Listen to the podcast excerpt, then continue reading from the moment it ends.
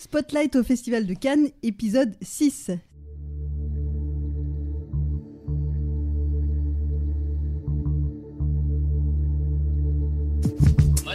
Parlons maintenant de cinéma.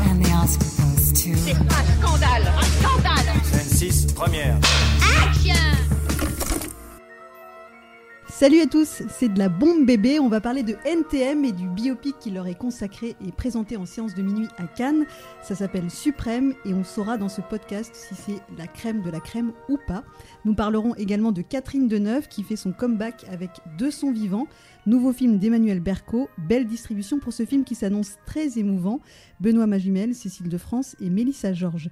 Comme tous les jours, on passera en revue en express d'autres films avec l'équipe qui est autour de moi Laetitia Rattan, Mégane Choquet, Thomas Desroches, Maximilien Pierrette et Johan Sardet. Salut à tous. Salut Salut. Arthur Tourneret nous rejoint à la réalisation. Bienvenue. Je suis Brigitte Baronnet, Spotlight Spécial Cannes épisode 6. C'est parti.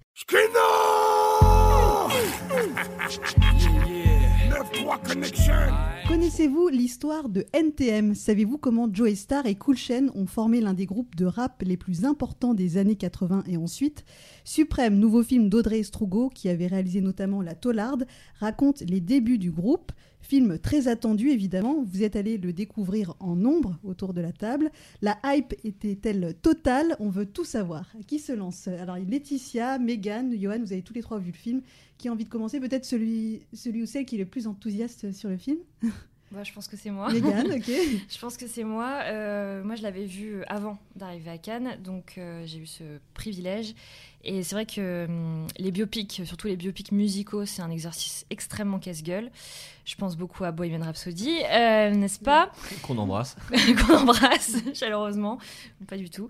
Euh, et moi, je trouve que c'est vraiment réussi. Alors déjà, le, la, enfin, le, le- la combinaison Audrey Strugo NTM euh, pouvait étonner et ça fonctionne vachement bien parce que elle a vraiment bossé son sujet. Elle euh, s'est intéressée en fait aux jeunes années vraiment du groupe NTM, donc de 88 à 92. Donc c'est vraiment euh, de la création du groupe à leur explosion. En fait, ça se termine avec leur premier concert au Zénith en 92. Et c'est vrai que ces années-là sont vraiment intéressantes parce que au-delà de la formation du groupe et de leur succès fulgurant sur la scène euh, du rap français, euh, il y a aussi tout un contexte politique euh, de la société française de l'époque, et ça, elle le, met vachement bien en arrière-plan. C'est pas trop lourd, le discours est pas lourd du tout, au contraire, il, sert vachement le, récit et le, duel, enfin le, duo euh, Joe Star et, et Cool Chain. Et j'ai beaucoup aimé ce parti pris, et euh, ce que j'ai trouvé vraiment incroyable dans, le film, c'est euh, la mise en scène. Il y a un vrai travail de mise en scène, que ce soit sur les scènes de concert, euh, vraiment incroyable. Ça a été très travaillé parce que du coup, j'ai pu m'entretenir avec euh, Audrey Strogo et avec euh, Chandor Fontek et, et Théo Christine, euh, qui incarnent donc Bruno et Didier pour les intimes. Euh, et il y a vraiment eu un taf de malade. Euh, ils ont commencé à bosser un an et demi avant le tournage. Ils se sont vachement documentés. Ils, se sont vraiment nourris d'images d'archives, d'interviews, de bouquins. Ils ont eu des coachs euh, pour les scènes de graphes, pour les scènes où ils vont rapper, pour les scènes de danse aussi, parce qu'ils avaient des danseurs aussi sur scène, euh, vraiment des scènes un peu années, enfin, dans le style années 80. Euh, ils ont dû aussi euh, enfin, réapprendre à le parler, le dialecte euh, de ces années-là, donc fin années 80, début années 90, le verlan, etc. Et aussi un peu se mouvoir dans la gestuelle de, de, NTM. Et euh, je trouve que c'est vraiment très réussi. quoi. C'est pas de la caricature, c'est pas de la parodie, c'est vraiment euh, un exercice très sincère. Je trouve qu'il y a beaucoup de sincérité et d'authenticité dans leur performance. Et je trouve que les deux, ils sont géniaux. Ça Mais se voit qu'ils ont tra- travaillé et ils sont super. quoi. Ouais, c'est vraiment ce qui fait la force du film. Vraiment, dès qu'on les voit, euh, dès qu'on les voit, on se dit, ok, d'accord. Donc en fait, euh, moi, je suis allée le voir en, en séance de minuit, donc je les ai vus, j'ai vu les acteurs. Donc il y a eu tapis rouge, la totale. hein, donc c'était assez fou parce qu'il était quand même très tard. Donc il était pas minuit d'ailleurs, mais plutôt une heure du matin quand ça a commencé, Euh, parce que c'était la fièvre. hein, il y avait vraiment une fièvre pas, pas possible. Voilà, c'est ça. On Et était un donc, samedi du soir, c'était c'était parfait. Non mais c'est ça, c'était c'était fou. Il y avait une ambiance de folie sur le, le tapis rouge malgré le fait qu'il était très tard. Et dès qu'ils sont arrivés, ces deux acteurs-là, tout de suite, en fait, tu te dis d'accord. Donc euh, oui, je me rendais pas compte à quel point j'allais voir vraiment euh, les, les- les jeunes euh, Joey Star et Cool Chain euh, à l'écran. Enfin, c'est incroyable cette ressemblance. Et comme tu dis ensuite, quand tu rentres dans le film, c'est ce mimétisme, enfin cette façon d'être, enfin c'est vraiment perturbant. C'est le- Moi, pour moi, c'est la grande force du film. Je suis pas fan moi de, enfin je, je, je suis pas fan de, de Cool et, et voilà, je suis pas fan de LTM. NTM, par contre, je connais de- quelques-uns de leurs titres que j'aime beaucoup. Surtout leurs paroles très très en colère, très justement euh, fiévreuse, engagée, etc. Ça m'a toujours touché vraiment. Mais après, je, n'attends pas les, je n'attendais pas les albums et tout. Voilà, on peut pas dire ça vraiment. Mais il y a des titres que j'aime beaucoup. Et, et j'ai toujours été fascinée par ce, par ce, par ces deux, ces deux personnages, ces deux personnes. Et du coup, c'est ça moi que je cherchais dans ce film et c'est ce que j'ai trouvé. Voilà, donc c'est ce qui m'a plu le plus. C'est vraiment le leur alchimie, euh, de les voir évoluer. J'avais vraiment l'impression d'entrer dans les coulisses. Enfin, il y a un côté vraiment très, euh, très réaliste, très bien fait. Quoi. et Megan, tu parlais, tu parlais des concerts. C'est, euh, en fait, ils ont vraiment reproduit des concerts où c'est genre, ils sont eux sur scène. Après, c'est un devant un fond vert qui.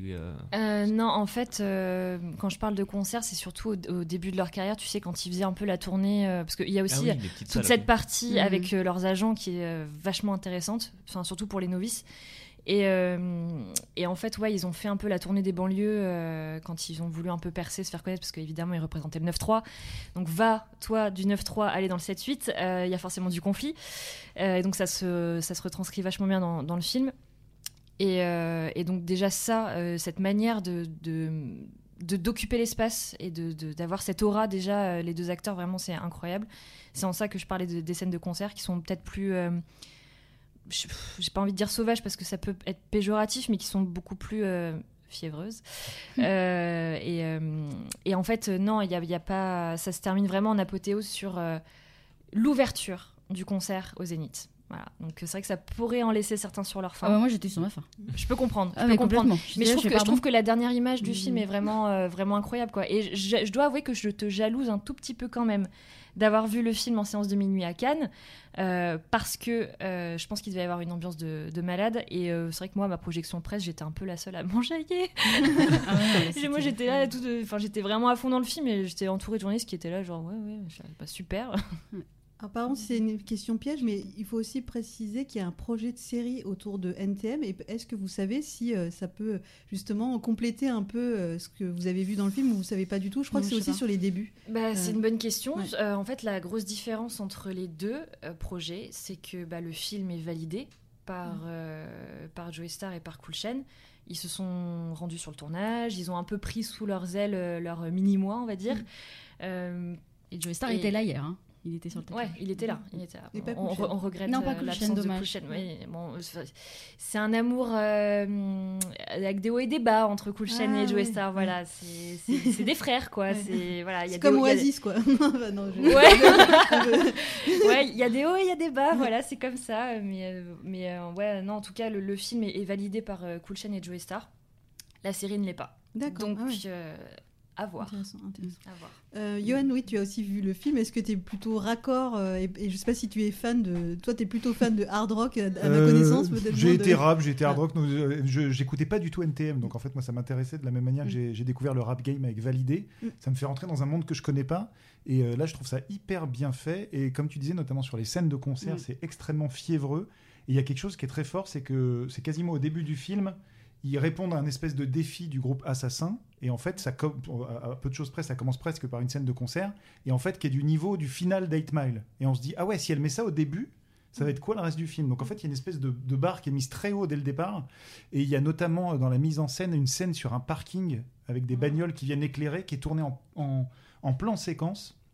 Ça part des voitures et ça tourne autour de tout. et ils ont ils sont à ce moment-là vraiment Joe Star et Cool mhm. c'est-à-dire qu'ils ont la gestuelle. Et après, ça monte. Je sais pas s'ils ont fait ça avec un drone. Enfin, la scène est juste hallucinante. Et, euh, et, en fait, ouais, euh, elle a vraiment réussi ça, Audrey Strugo. Et au-delà de ça, sans tomber dans le cliché de dire qu'une réalisatrice a un côté plus sensible ou différent d'un réalisateur, mais je trouve que le fait que ce soit réalisé par une femme apporte un truc très intéressant. C'est pas un film de bonhomme. Mhm. Non, mais c'est vrai, euh, réalisé par un homme, ça, c'est peut-être ce qu'on peut un peu reprocher à valider, c'est une série de bonhommes. Quoi. Mm. Et là, en fait, elle va chercher aussi les failles, mm. ce qui va pas entre eux, ce qui marche pas, les engueulades. Mm. Euh, on découvre, moi par exemple, sans le connaître, j'avais toujours un peu détesté Joe Star euh, sans trop savoir. Et en fait, on comprend pourquoi il est comme ça. Mm-hmm. Pourquoi il est devenu Joe Star, comment il s'est construit sans amour, dans le rejet de son père. Il y a deux scènes avec son père qui sont vraiment terribles et qui fendent le cœur. quoi. c'est ultra violent. Et je crois que lui, il était très ému hier à la projection parce qu'en fait, c'est validé par eux, mais ils n'ont pas édulcoré les trucs. C'est-à-dire que qu'en fait, euh, ça montre un peu tout ce qu'a fait aussi NTM. Et donc, euh, et, je pense qu'il y avait seulement une réalisatrice, et peut-être seulement Audrey Strogo qui pouvait arriver à choper ça. Mm. Moi, je, suis, enfin, pareil, tous les, toutes les scènes avec son père sont extrêmement touchantes et extrêmement. Et moi, je, sentais chez Joey Star, on sait quand on, enfin, Joey Star, il a ce côté-là, euh, à la fois rageur et à la fois euh, très tendre et, un peu blessé. Donc j'étais, moi, ça m'a justement éclairé là-dessus. Je me disais, ça vient d'où ça? Ça vient d'où cette faille qu'il a, qu'on sent qu'il a Et voilà, moi, je les suis beaucoup au cinéma, tous les, enfin, ils font pas mille choses, mais Kulchen et, et Joey Star, je- je- depuis qu'ils sont arrivés au cinéma, je, suis, je suis derrière parce que je, suis assez fascinée, vraiment, c'est le mot. Et, euh, et il a vraiment ce côté-là. Donc là, ça éclaire cet aspect-là de sa personnalité. Et, euh, et voilà, et oui, Audrey Estrugo, non mais euh, elle est impressionnante. Moi, quand je voyais le film, je me suis dit, vraiment pendant le film, je me suis dit, ok, donc le cinéma français sait faire ça aussi. Voilà, je me suis vraiment dit ça. Je me suis dit, c'est- c'est chouette, j'étais fière, vraiment. Bah, Quand je t'écoutais, Megan, je me disais euh, par rapport aux acteurs, bon, on va les retrouver au César, et c'est un peu comme euh, aux États-Unis quand il y a des, des films comme ça, des biopics, euh, on se dit bon bah voilà, ça c'est un rôle à Oscar, là c'est un peu un rôle à César. Bah, j'aimerais bien, je leur souhaite, vraiment je leur souhaite parce que en plus, c'est pas c'est pas des novices, hein, ils ont déjà une belle carrière derrière eux. Je veux dire, Chandor, il, il a il a été révélé dans La vie d'Adèle de Keshish. Il a il a bossé avec Audiard, avec Fabrice Duvels. Enfin, il, a des, il a vraiment quelque chose en lui. Et Théo Christine, c'est pareil. Enfin, moi, je l'avais vu dans la série Scam, donc c'est tout autre chose. Euh, et il était aussi euh, récemment dans Garçon chiffon. Donc voilà, il- en fait, c'est- j'aime bien ce genre d'acteurs qui ne se ferment aucune porte et qui vont vraiment dans des univers complètement différents. Et là, euh, je, je- je trouve ça vraiment juste qu'on leur offre enfin des rôles à leur hauteur et qu'ils puissent vraiment euh, bah, avoir des premiers rôles, quoi. Et des premiers rôles en plus. Euh, pas simple à jouer. Enfin, je pense qu'ils ont dû. Enfin, ils, me- l'ont dit. hein, ils ont ressenti une grosse pression. Ils avaient une grosse envie de bien faire. Mm. Et euh, bah, ils ont bien taffé. Et, et franchement, c'est. Bah, c'est de la bombe, bébé. Bon, je suis embêtée hein, parce que vous nous avez donné très envie, mais le film sort seulement le 24 novembre, donc euh, mais oui, voilà, mais ça euh, sort 4 jours avant mon anniversaire. Je pense que c'est- Ah. c'était fait exprès. il, il, il savait qu'il venait en fait, voir le film, il se dit Voilà, ok, bon, bah, on va le décaler. Bon, ça s'annonce comme un, un beau cadeau et on a, on a très hâte de voir ça. Merci de, de nous en avoir parlé avec tant d'enthousiasme. Je lui ai mis la fièvre. Film français attendu également qui sortira en salle le 24 novembre aussi. On change totalement de registre, on va vers de l'émouvant, du très émouvant avec de son vivant. Après La tête haute et La fille de Brest, Emmanuel Berco revient hors compétition à Cannes, très bien entouré. Catherine Deneuve, Benoît Magimel, Cécile de France et Mélissa Georges, Laetitia et Thomas. Je vous confie la mission de nous pitcher un petit peu ce film et partager votre ressenti. Oui. Alors. Euh, donc c'est un film qui, qui- donc c'est une nouvelle collaboration d'Emmanuel Berco avec Catherine Deneuve et qui donc qui retrace le cheminement d'un homme qui est magistral, donc magistral Benoît Magimel, qui est condamné à un cancer, donc qui a près de 40, qui va avoir 40 ans et qui est obligé donc malgré lui de bah, euh, d'apprivoiser sa et d'appréhender sa mort, puisqu'en fait voilà on lui dit qu'il lui reste très peu de temps à vivre. Et euh, donc à ses côtés il a une mère donc lui qui elle doit accepter l'inacceptable et on voit très bien que sa souffrance est, d'emblée intolérable, la souffrance de cette mère. Il a également un médecin, un cancérologue, qui, a, qui lui est assez génial dans le film, qui a tout compris à ce qu'est la vie lorsqu'elle va s'achever, donc à la vie euh, qui, va vite, s'approcher de la mort.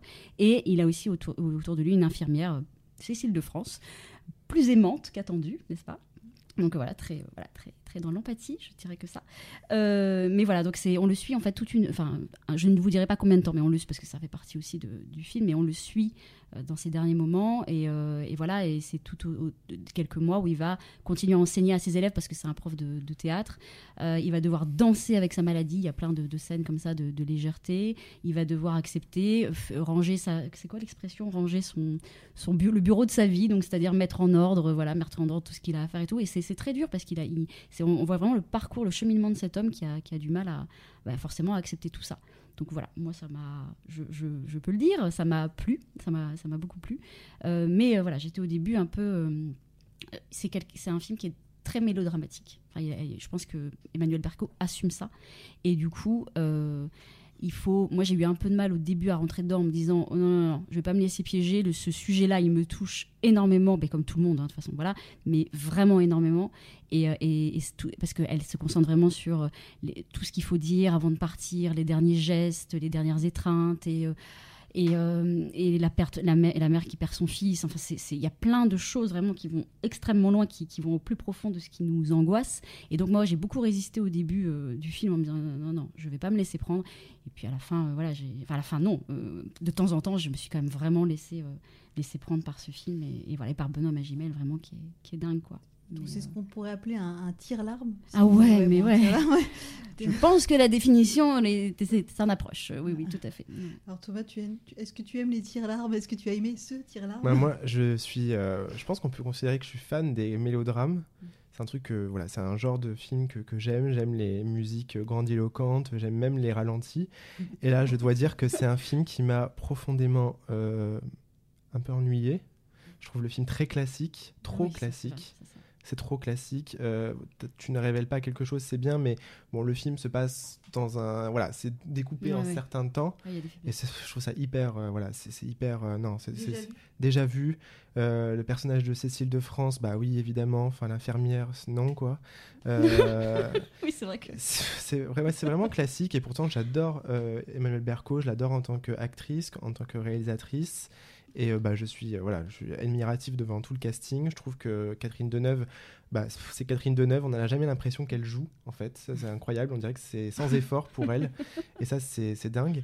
Banoma Gimel aussi, mais pareil c'est toujours euh, cette espèce de transformation physique, forcément il se dégrade, bah oui, puis euh, il y a un moment où c'est la dernière fois qu'on le voit la- le dernier plan où on le voit, ouais. euh, un truc dans l'obscurité et tout. Mhm. Euh, bon, non, ça, franchement, euh, c'est- ça ça m'a pas plu du tout. Et, euh, et j'ai trouvé, il y a un gros ventre mou, le film dure deux heures. Et à un moment, je me suis dit, mais euh, combien de temps il reste? Et en fait, il restait euh, 50 minutes. Oh, mais carrément, t'as regardé. euh, Tu parlais du film ou de Benoît Magimel Alors, Oh. j'ai j'ai pensé, pensé, j'ai pensé non, pareil. le ventre mou, c'est le, Le le ventre rythme du film. La, la transition, effectivement, en fait, tu as dit le dernier plan de Bonhomme Magimel. En plus, il a un gros Il a un ventre. ventre. Ouais. C'est Non, vrai, non, quand même. non, non, non, le On film dit pas Pas physique, hein. physique, pas le... Le film a un ventre mou. Mais je suis déçu, je suis déçu de, de dire ça du film parce que je l'attendais énormément. Et euh, mais il m'a pas plu du tout. Je te Mais sens chiffon, y mon a des, garçon. mais, mais oui, non, mais il y a quand même des moments. Voilà, non, mais c'est bien qu'on soit pas, qu'on soit pas d'accord. Mais il y a des moments, moi, quand même, qui sont. Alors, je suis d'accord, le film est très classique, hein, vraiment. Voilà, et je vous dis, moi, j'ai résisté. hein, J'étais là, non, non, je ne tomberai pas dans ce piège. Mais en fait, euh, voilà, ça, il y a des mots, des, des- c'est les. En fait, c'est pas la mise en scène, c'est pas le, c'est pas la façon dont elle fait, parce que ça, c'est classique, mais c'est ce qu'elle dit, en fait, moi, qui m'a. Donc, c'est plus finalement le, voilà, c'est c'est le thème, ce qu'elle dit, les petits gestes. Voilà. Après, c'est oui, c'est, c'est assez, assez. Mais euh, très par classique. contre, euh, oui, enfin, tu disais quand même que tu savais pas si tu aurais envie de le revoir. non, j'aurais, je le Tu vois, il y a des mélodrames qu'on a envie Non. de revoir, genre Philadelphia. Moi, c'est un truc que j'ai envie de revoir, ou d'autres films très euh, très durs et tout, Le Temps des lucioles, etc. Enfin, qui n'a rien à voir avec ça, mais quand même. Mais euh, là, t'as t'as- là, t'as pas envie de le revoir. Non, tu je te le dis, pas. Ouf, la première partie, d'accord, c'est bien, et après tu dis, ah, faut que je repasse par ça et tout. non, c'était vraiment, euh, c'était long et c'était un peu trop euh, classique. Juste un truc pour sauver un petit peu le film encore, c'est le, le cancérologue. Le, le donc j'ai lu que c'était un que c'était un, enfin il c'est un vrai euh, cancérologue qui joue son propre rôle, donc le, médecin, qui est vraiment un personnage très lumineux, très intéressant et qui donne une vision, alors peut-être un peu édulcorée euh, de, l'hôpital, mais aussi euh, très joyeuse. En fait, il crée des, moments au sein de son équipe où ça danse et ça, ça parle et ça chante.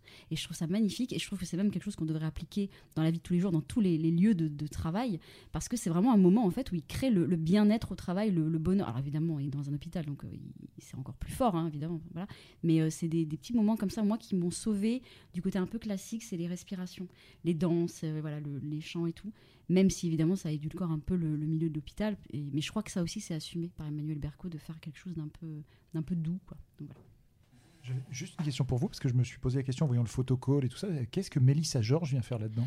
Ah bah, interroge Thomas là-dessus, il va, il va se poser la question justement. Bah, c'est, Alors moi, j'aime bien. Mélissa Georges, donc j'étais content de, de la voir dans un film français et tout, parce que je sais que maintenant elle habite en France. Mais Peut-être juste rappeler euh, qui, qui elle est pour c'est une qui- actrice australienne qui a joué dans Mulholland Drive, dans la série The Slap.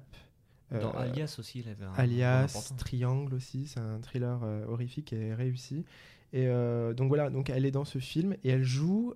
Bah non, on peut dire qui elle joue? Ouais. Oui, elle joue en fait l'ancienne compagne de Bonhomme Magimel, qui est donc du coup australienne. Et donc il y a toute une partie. Non, je peux pas révéler un autre truc important. Mais bon, il y a toute une partie où il parle anglais. Et on se dit, mais bah pourquoi en fait? Alors Mélissa Georges ne, ne, ne partage aucune scène avec Benoît Magimel et Catherine Deneuve, parce que bah, du coup elle est en Australie. et on se dit, bah, pourquoi ne pas avoir fait une française euh, Au pire, une, une, australienne, américaine qui aurait euh, vécu, enfin qui serait, Qui aurait pu la rencontrer aux États-Unis. Parce ou en que l'amour n'a pas de frontières, Thomas. Mais c'est pas expliqué Oui, dans le film. c'est pas vrai que expliqué dans le film, et du coup on se dit, il y, a- il y a plein de dialogues en anglais dans le film, on est, on est là, bah ok, d'accord, donc. euh, Mm. C'est vraiment, ouais. Et Mélissa Georges, euh, bah, on peut même pas dire, euh, la pauvre, enfin, moi je l'aime bien, mais on peut, je peux même pas dire si elle est bien ou pas. Bah, elle est un peu à part, quoi. En fait, elle est vraiment dans un espace euh, petites scènes. complètement différent, ouais. C'est c'est très Ouais, étonnant sa participation. Peut-être juste euh, le kiff d'avoir Mélissa George dans Peut-être, son oui, oui, film. bien sûr, euh, bien ouais, sûr. Mais vois. du coup, elle, elle est jamais dans, enfin, elle, est jamais en France, du coup. Donc, Mm. elle est jamais là où l'action se, se passe. Donc, euh, voilà. Mais ouais, on vous raconte pas. Il y a quand même quelque chose qui se passe un peu. euh, voilà. Mm. Mais, euh, Mais bon. No spoiler. voilà. Toujours sur cette histoire de ranger euh, le bureau de sa vie. De son vivant d'Emmanuel Berco sortira le 24 novembre prochain. J'ai eu merde au pancréas et euh, au début j'avais mal au dos. On a cherché longtemps ce que j'avais. Au bout de plusieurs mois, on ne trouvait pas ce qui clochait. Ils ont fini par faire une radio, et c'est ça? Une biopsie. Et une biopsie. Mais c'était pas le dos en fait. Et après, un chirurgien a dit que c'était pas opérable. Et voilà, Est-ce que vous suivez un traitement en ce moment? Je prends juste des antidouleurs. Euh, la seule chose qu'on m'a proposée, c'est de la chimio, mais ça je veux pas. Bon, on dit que vous êtes un as, c'est pour ça qu'on est là. Alors, est-ce que vous allez m'aider, docteur Ailey On va évoquer euh, rapidement un, un autre film qui s'appelle The Innocence que tu as vu, euh, Max. Euh, je sais que tu avais une attente particulière parce que le cinéaste dont tu vas me donner le nom n'est autre que le fidèle scénariste de Joachim Trier que tu aimes beaucoup, dont tu nous as parlé avec beaucoup d'enthousiasme euh, il y a quelques jours parce qu'il avait son film en compétition. Euh, voilà, alors, The Innocence, est-ce que tu peux nous, voilà, nous présenter un petit peu ce film je donc bien sûr, c'est le deuxième film réalisé par Eskil Vogt, qui est donc, comme tu l'as très bien dit, en fait, est le co-scénariste de tous les films de Joachim Trier. Donc, il a coécrit aussi Julie en 12 chapitres, ce qui veut dire qu'il a, il est impliqué dans deux de mes films préférés du festival pour l'instant. Parce que ouais, vraiment, Innocent, j'ai trouvé ça vachement bien. Vraiment, c'est un, c'était un gros choc. C'est un drame surnaturel, ce qu'il faut savoir en fait, qui se passe euh, dans une, vraiment dans une banlieue, dans un HLM euh, en Norvège. Donc vraiment, on reste dans, dans le périmètre. Et c'est euh, l'histoire, pour pas trop spoiler non plus, c'est des jeux d'enfants qui tournent, euh, qui tournent très très mal pour des raisons évidemment que je ne vais pas expliquer. Donc voilà, je vous disais que ça reste euh, confiné dans un, dans un petit périmètre. Et dès le début, le réal il arrive à installer une espèce de d'an- d'angoisse assez sourde qui va grandir évidemment au fur et à mesure du récit et qui est même parfois hypnotisante aussi parce que vraiment le film est à la fois il y a à la fois une énorme tension et à la fois en fait t'es happé par ce par ce qui se passe dès le début et euh, donc vraiment dans ces euh, je trouve que c'est une une grosse réussite parce que il y a euh, c'est comment dire c'est ouais c'est hypnotisant et en fait c'est un film qui parle beaucoup du, du de la notion de regard. C'est-à-dire en fait le regard des personnages principaux et notamment les enfants ça je peux pas vous expliquer pourquoi mais c'est vraiment très important dans le film. Et il y a aussi le regard du spectateur par rapport à ce que le réalisateur choisit de montrer ou de ne pas montrer en sachant que le film est sans concession qu'il y a beaucoup de choses surprenantes parce que tu te dis il va pas faire ça. Et en fait il le fait quand même. Tu vois les choses se passer et sans que ce soit non plus gratuit ou euh, ou putassier. C'est euh, il y a une vraie logique parce que ça ça participe à l'ambiance du film. Donc c'est vraiment ouais, euh, c'est euh, c'est vraiment une belle réussite. Vraiment j'ai été j'ai été scotché par le par le film de, de bout en bout malheureusement il n'a pas encore de date de sortie mais euh, j'espère que ça va bouger Euh, il est présenté dans la section un certain regard donc peut-être que s'il a un prix Mm. ça l'aidera mais vraiment c'est euh, grosse claque Il est temps d'évoquer alors plusieurs films en mode express comme on le fait depuis plusieurs jours histoire de caser un maximum de films. Alors chacun son tour. On va avoir une minute pour vous vendre, vous défendre un film. Euh, ben, on va peut-être commencer avec toi, Laetitia, qui euh, tu as vu Bonne Mère, qui est donc le nouveau film d'Afsia Herzi. Euh, voilà, tu as une minute pour nous convaincre. Alors, j'ai jamais fait cet exercice, donc je sais pas du tout à quoi ça correspond une minute. hein. donc, vous me faites des, signes. hein, voilà, donc, c'est le deuxième film d'Asia Herzi, donc qui s'était penché dans Tu mérites un amour sur les, les amours adolescentes, enfin les amours, oui, c'est ça, la jeunesse et ses chagrins d'amour. Et, là, dans, dans ce film, elle s'attaque à un sujet qu'elle voulait mettre en scène depuis très longtemps. Elle n'avait pas pu le faire pour des questions de, de budget. Donc, c'est bonne mère. Donc, c'est l'histoire d'une mère courage qui s'oublie elle-même, qui est abîmée par, par ses soucis. Elle, cumule les, les, jobs. Elle, euh, elle, son travail est pénible. On voit vraiment les trajets pénibles qu'elle fait, etc. Donc, voilà, c'est une mère qui sacrifie sa vie de femme, qui a, qui a du temps pour rien. Et c'est une fille, une femme, pardon, qui est, qui est jouée par une actrice qui, dès que vous la voyez, Elle vous arrache le cœur, mais vraiment tant elle est, euh, j'ai pas les mots pour elle en fait. Elle est émouvante, elle est digne, elle est belle. Voilà, rien que de voir l'actrice, vous avez tout compris. Donc moi j'ai beaucoup aimé ce film qui, qui nous prouve encore que vraiment le talent qu'elle a, Zierzi, elle a vraiment quelque chose. Elle a une manière de raconter des petits riens. Elle fait beaucoup de scènes avec énormément de conversations. Ça parle, ça parle, c'est juste, c'est très écrit. On a l'impression que c'est improvisé. Donc voilà, c'est superbe. Et elle décrit toujours une, une société qu'elle connaît euh, très bien, enfin un petit un petit monde qu'elle connaît très bien. Donc euh, les, les, les la jeunesse en fait de banlieue les jeux dangereux, les, des- une jeunesse qui galère. Voilà, donc c'est filmé au plus près avec une vraie poésie, c'est magnifique. Voilà, je m'arrête là. C'est dur. Et ça sort le 21 juillet, ça sort le 21 juillet, donc c'est bien, on va pouvoir le voir rapidement euh, en salle. Merci de- d'avoir respecté le, le timing. Euh, on va continuer avec euh, Retour à Reims avec toi, Thomas, documentaire qui était présenté à la quinzaine des réalisateurs. Qu'est-ce que tu en as pensé? Donc Retour à Reims, c'est euh, l'adaptation du livre de Didier Héribon, euh, qui s'appelle aussi Au Retour à Reims, et qui raconte en fait son enfance dans le nord de la France. Il vient d'une classe ouvrière et ses parents sont euh, tous les deux, ils ont des, des métiers qui sont considérés comme sous-évalués, sous-considérés. et euh, voilà, c'est son, adolescence et comment il a grandi avec l'émergence du Front National, comment des personnes qui sont donc du milieu ouvrier, donc de gauche, peu- euh, peuvent voter le Front National et peuvent parfois être voilà, racistes envers euh, les nouveaux travailleurs les, qui arrivent. C'est euh, c'est un film qui est très complexe parce que au lieu de faire une adaptation avec de, vrais acteurs et euh, une mise en scène, etc., il euh, utilise des, images d'archives pour illustrer toute l'histoire de cet auteur. Et donc, c'est les images d'archives, ça, ça vient de, de films, des scènes de films, des scènes de, de reportages télé. Donc, c'est beaucoup d'images hyper intéressantes, passionnantes, et c'est euh, narré par euh, Adèle Haenel. Et donc voilà, c'est un film très politique et euh, qui est à voir. L'employé et l'employeur qui était présenté à la quinzaine des réalisateurs avec toi, Megan.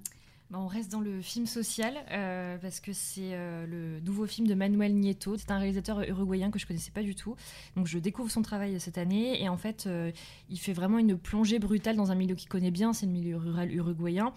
Et en fait il met en opposition vraiment deux classes sociales à travers bah, un patron et un employé, comme son titre l'indique. Et en fait euh, on retrouve Nawel Pérez Biscayar qu'on avait découvert dans 120 battements par minute. Donc là, il est vraiment dans un, dans un rôle très sombre à, contre, contre-emploi. Et il va euh, donc incarner un patron qui va euh, avoir un nouvel, nouvel employé tout jeune. Et en fait, un, un accident va faire basculer cette relation quasi fraternelle qui aurait pu se construire entre les deux. Et en fait, tout bascule et on se plonge maintenant, enfin, à partir de cet accident, on bascule dans le thriller, dans le western quasiment même, et c'est un mélange des genres que j'ai beaucoup aimé. Euh, la photographie est incroyable, et euh, je trouve qu'en plus le, le- celui qui incarne l'employé, donc qui s'appelle Christian euh, Bor- Borges, est vraiment bouleversant. Donc euh, j'ai trouvé que c'est un, un thriller social vachement bien foutu et qui mérite d'être vu. Pas de date de sortie non plus pour ce film. Non, pas encore. Euh, Max, toi, tu as vu un autre des films de la compétition avec euh, bah, une signature. Tu auras peut-être droit à tout petit peu plus qu'une minute quand même, parce que c'est le film de Nanni Moretti, mais t'es pas euh, ressorti totalement emballé par ce trépiani. Voilà, en une minute. Qu'est-ce que tu voudrais nous dire sur ce film? Ah bah, que cette année déjà on fête les 20 ans de la Palme d'Or de Nanni Moretti, La Chambre du Fils, et que Trépiani c'est un des films qui devait être dans la sélection de l'an dernier, mais il a voulu justement attendre de pouvoir le montrer, donc pour pouvoir briguer une seconde Palme d'Or en vrai, et pas avoir un label.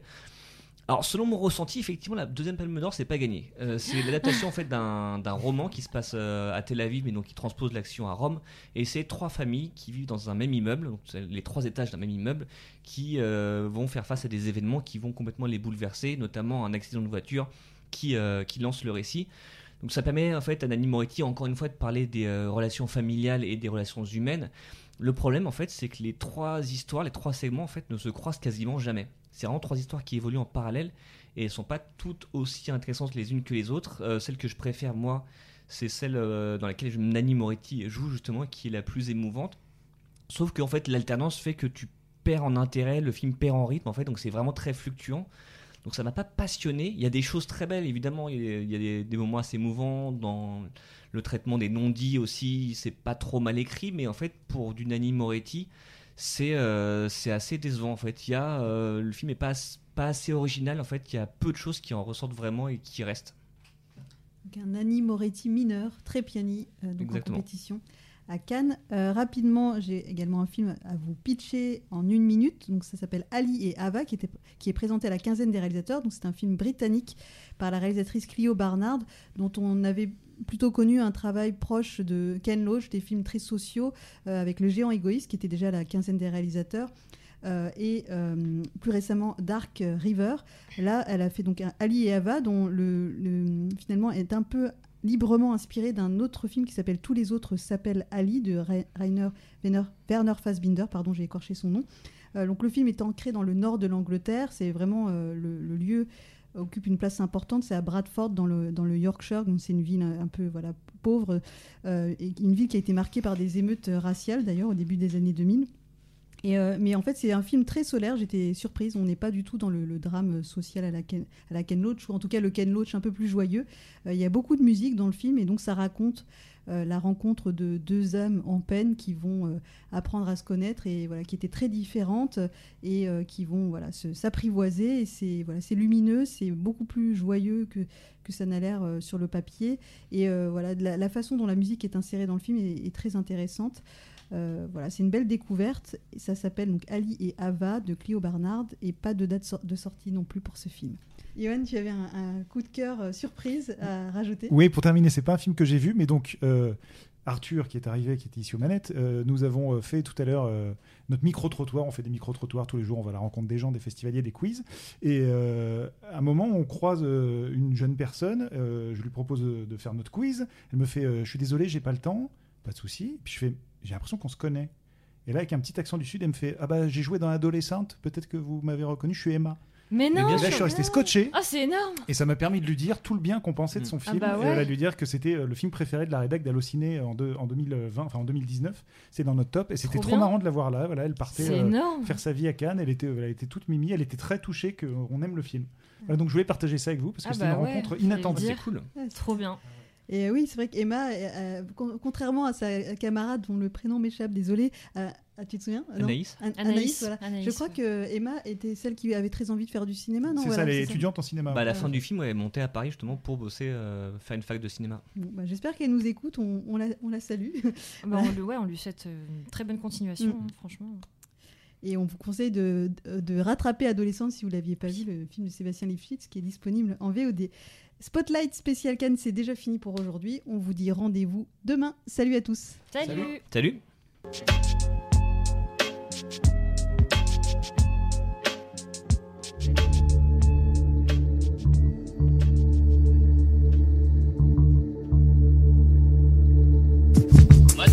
Parlons maintenant de cinéma. C'est un scandale Un scandale Scène 6, première. Action